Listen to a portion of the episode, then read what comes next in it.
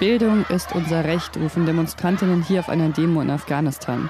Diese Woche sind viele Frauen in Afghanistan zur Uni gegangen, um dort auf bewaffnete Wachen zu treffen und zu erfahren, ihr dürft nicht rein. Darüber sprechen wir gleich. Und es geht um die Jahresbilanz von Dreifach-CEO Elon Musk. Ein bisschen weihnachtlich wird die Folge aber trotzdem noch. Ich bin Pia Rauschenberger und jetzt hören Sie hier die Nachrichten. Ich bin Matthias Peer. Guten Morgen. We stand, we fight and we will win because we are united. Ukraine, America and the entire free world. Bei seiner ersten Auslandsreise seit Kriegsbeginn zeigt sich der ukrainische Präsident Volodymyr Zelensky siegessicher. In einer leidenschaftlichen Rede vor dem US-Kongress hat er einen Wendepunkt im Krieg mit Russland für das kommende Jahr prophezeit. Nötig ist dafür aus seiner Sicht aber die weitere Unterstützung der Amerikaner. US-Präsident Joe Biden hat bereits neue Militärhilfen im Umfang von 1,85 Milliarden Dollar zugesichert. Zelensky sagte, das Geld sei keine wohltätige Spende, sondern eine Investition in die globale Sicherheit. Israels ehemaliger Ministerpräsident Benjamin Netanyahu steht vor seiner Rückkehr ins Amt. Er hat kurz vor Fristablauf mitgeteilt, dass ihm die Bildung einer rechtsreligiösen Regierungskoalition gelungen ist. Erstmals in der Geschichte Israels werden auch rechtsextreme Kräfte an der Regierung beteiligt sein. Redaktionsschluss für diesen Podcast ist 5 Uhr.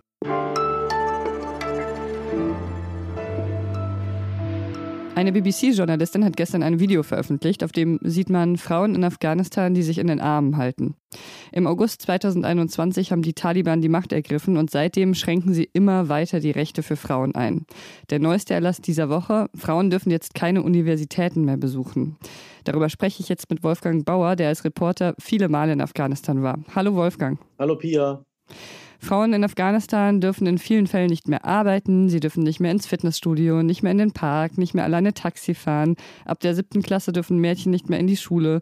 Werden Frauen einfach immer weiter aus der Öffentlichkeit ausgeschlossen, bis sie nur noch zu Hause sitzen dürfen? Ja, das ist, das ist der Fall. Im Wochentakt passiert das gerade. Im Wochentakt erlassen die Taliban ein Dekret nach dem anderen, die immer weiter den Bewegungsspielraum der Frauen in Afghanistan einschränken und äh, brechen damit auch jede Woche erneut ein Versprechen, das sie in den sogenannten Friedensverhandlungen den USA äh, und der internationalen Gemeinschaft gegenüber gegeben hatten, nämlich das Recht der Frauen auf Bildung, auch auf höhere Bildung zu achten. Die Entscheidung jetzt zu den Universitäten, die war wohl auch innerhalb der Taliban umstritten. Das hat mich überrascht. Jetzt haben sich aber anscheinend die Hardliner durchgesetzt. Hast du das so erwartet, dass die Entscheidung so ausfällt? Ja, das war absehbar, dass die, die Taliban äh, in ihren Entscheidungen sich radikalisieren denn sie sind jetzt mehr als ein Jahr an der, an der Macht und sie müssen nicht dem Land, äh, sondern vor allem ihren Anhängern etwas äh, vorweisen, eine Art Leistungsbilanz. Und auf wirtschaftlichen Feldern haben sie da wenig zu zeigen. Äh, Afghanistan war noch nie äh, so arm wie, wie jetzt in den, in den letzten 20 Jahren ist international isoliert, von den Handelsbeziehungen isoliert. Die sind weitestgehend gekappt worden. Also die einzige Leistungsbilanz, die sie vorweisen können, ist eine theologische, um so ihre Anhänger davon zu überzeugen, dass der Kampf, dieser jahrelange Bürgerkrieg, diese, diese, dieses viele Blut, was vergossen worden ist, nicht umsonst gewesen ist. Die radikalisieren sich. Darunter leiden natürlich erstmal die Frauen, aber darunter leidet natürlich auch das ganze Land, wenn so viele schlaue Menschen sich nicht mehr aktiv beteiligen dürfen, oder? Ja, natürlich. Die Frauen, die äh, früher einen Job hatten, eine gute Ausbildung, äh, ins Büro gegangen sind, die waren ganz wichtig für ihre Familien, waren mit die Ernährer ihrer Familien. Diese Frauen waren überwiegend Teil der, der urbanen Elite. Für 90 Prozent der Frauen, muss ich leider sagen, hat sich durch die, all diese Taliban-Entscheidungen nichts geändert, weil die auch schon davor, äh, vor den Taliban, unter dem alten Regime in den Dörfern auf ihre Häuser zurückgeworfen waren. Die Frauen sind jetzt mutig genug, auf die Straße zu gehen teilweise und zu protestieren und auch Männer schließen sich an. Gestern war das zumindest so. Könnte es in Afghanistan jetzt vielleicht sogar eine ähnliche Bewegung wie im Iran geben? Nein, äh, auf gar keinen Fall. Die Bevölkerung im Iran ist deutlich gebildeter als äh, die Bevölkerung in, in Afghanistan. Die Kultur des Irans ist eine, äh, ich würde mal sagen, sehr viel fortschrittlichere als in, in Afghanistan. Die Demonstration der, der Frauen in Afghanistan sind sehr beschränkt. Ähm, das sind relativ wenige Frauen, die unglaublich mutig sind, die daran teilnehmen. Das sind Frauen in den, in den großen Städten, die das wagen. Das werden aber einzelne Erscheinungen bleiben. Man kann diese Länder nur schwer miteinander vergleichen. In der letzten Zeitausgabe dieses Jahres wird ja ein Text von dir zu diesem Thema erscheinen. Außerdem hast du gerade ein Buch zu dem Thema herausgebracht, ne? Genau, am Ende der Straße Afghanistan zwischen Hoffnung und Scheitern nach 20 Jahren Berichterstattung aus Afghanistan und so viel Wut und Ärger und Traurigkeit äh, konnte ich nicht anders. Danke dir für die Berichterstattung, Wolfgang. Es ist immer gut mit dir zu reden. Danke dir, Pia.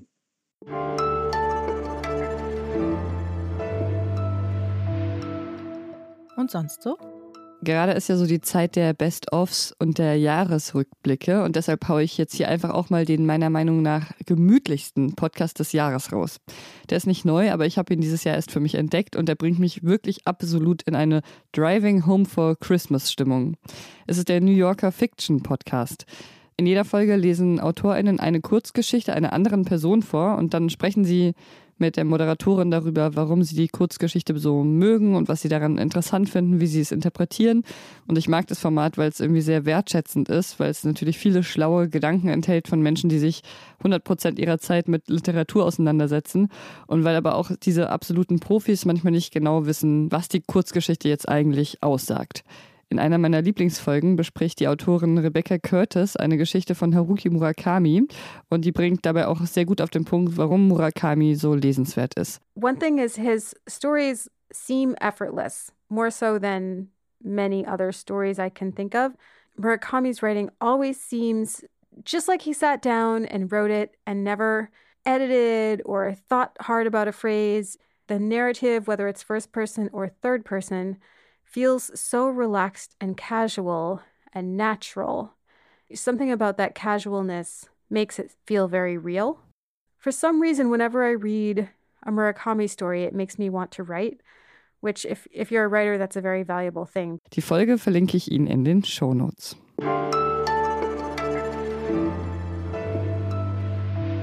Es gibt wirklich viele Jobs, die ich gerne mal machen würde, mal ausprobieren würde, mehr als in ein Leben passt. CEO oder Chef von einem Unternehmen gehört aber nicht dazu. Das wäre mir, glaube ich, zu anstrengend, zu viel Verantwortung. Elon Musk ist da aber ganz anders. Er ist immerhin Chef und Miteigentümer von immerhin drei Konzernen, Twitter, Tesla und SpaceX. Blöd ist es ja dann nur, wenn sich die Turbulenzen in einem Geschäft auf das andere auswirken. Diese Woche hat Musk nach einer öffentlichen Abstimmung angekündigt, seinen Posten als Firmenchef von Twitter zu räumen. Grund für uns mal Bilanz zu ziehen zu Musks Jahr als Geschäftsmann mit Götz Hamann. Er ist Redakteur und Experte für digitale Angelegenheiten. Hallo Götz. Hallo Pia. Es ist ja das Ende des Jahres, deshalb lass uns mal über die Bücher gehen, wie man so schön sagt. Wie hat sich Musks Jahr finanziell entwickelt, seit er Twitter übernommen hat? Elon Musk ist nicht mehr der reichste Mann der Welt. Grund dafür ist, dass äh, mehr als die Hälfte seines Vermögens in Tesla-Aktien angelegt ist. Diese Aktien haben seit Oktober gut die Hälfte ihres Wertes verloren. Damit ist auch sein Vermögen enorm geschrumpft. Und das fällt zeitlich zusammen mit der endgültigen Übernahme von Twitter und dem ersten Tag, als er dort als Vorstandschef oder CEO angefangen hat. Angekündigt hat er es schon, aber zurückgetreten ist er dann doch noch nicht. Warum eigentlich noch nicht? Vielleicht zwei Dinge dazu. Also das eine ist, äh, kein normaler Mensch kann äh, drei Vorstandsposten, Chefvorstands, gleichzeitig ausfüllen und das dann irgendwie verantwortlich tun und seinen Aufgaben gerecht werden und seiner Verantwortung. Das geht einfach nicht. Insofern äh, ist der Druck jetzt auf Musk gewachsen, dass er den derzeit sehr intensiven Job bei Twitter aufgibt. Das kann er nicht sofort, weil ähm, es in den letzten 15 Jahren niemand geschafft hat, ein stabiles Geschäftsmodell für Twitter zu entwickeln. Das ist das eigentliche Problem. Deswegen stand Twitter letzten Endes zur Übernahme. Deswegen hat Musk gesagt, ich bin vielleicht der Einzige, der das kann. Und jetzt wollte er und will er noch beweisen, dass das auch zutrifft. Es läuft nur nicht so, wie er das möchte. Ich finde es ja bei Musk auch schon ziemlich interessant, dass er auf der einen Seite so ein kluger Geschäftsmann ist und auf der anderen Seite hat man halt bei ihm manchmal wirklich das Gefühl, dass er fast spinnt oder dass er auf jeden Fall nur von seinem Ego getrieben ist. Wie bringst du das zusammen? Was schon auffällt, ist, dass er in extremer Form etwas tut, was viele Managerinnen und Manager im Silicon Valley tun. Sie haben ein relativ geringes Verständnis von Gesellschaft und Politik, glauben aber, sie könnten mit ihrem Know-how über Technologie und im Zweifelsfall auch über Unternehmen, könnten das alles viel besser lösen. Und das mit derselben Methode, mit der sie letzten Endes ein Unternehmen aufgebaut und äh, technologisch etwas vorangebracht haben. Dieses zugrunde liegende Missverständnis verbunden mit einer sehr, sehr großen Selbstüberschätzung. So bringe ich zusammen, dass er auf der einen Seite so ein umsichtiger, weitsichtiger und kluger Geschäftsmann ist und auf der anderen Seite so ein fürchterlicher Kommunikator, sobald es um Politik und Gesellschaft geht. Dann werden wir es weiter beobachten. Vielen Dank dir, Götz, und schöne Weihnachten. Das wünsche ich dir auch, Pierre. Danke dir. Ja, und das war's mit Was jetzt für heute Morgen. Und das war es auch schon fast für das ganze Jahr. Zum Glück kommt aber morgen früh nochmal unser großer Jahresrückblick. Da können Sie das gesamte Team nochmal hören. Also wirklich alle, auch die, die Sie in letzter Zeit vielleicht nicht so oft gehört haben. Und dann stellen wir Ihnen nämlich unsere Personen des Jahres vor, die Menschen, die etwas ein klein wenig besser gemacht haben auf dieser Welt. Ich hoffe ja, dass wir Ihr Jahr vielleicht auch ein ganz klein wenig besser gemacht haben. Ganz wichtig für die freie Zeit ist natürlich unsere E-Mail-Adresse. Da können Sie uns immer hinschreiben, auch wenn wir jetzt erstmal ein paar Tage frei haben. Was jetzt zeit.de ist unsere Adresse. Ich wünsche Ihnen frohe Feiertage, gemütliche Podcast-Momente zwischen den Jahren und natürlich einen guten Rutsch. Ich bin Pia Rauschenberger. Machen Sie es gut. Und die heutige Folge wurde in einem weihnachtlichen Wollpulli aufgezeichnet und ich hoffe, das hört man vielleicht ein wenig.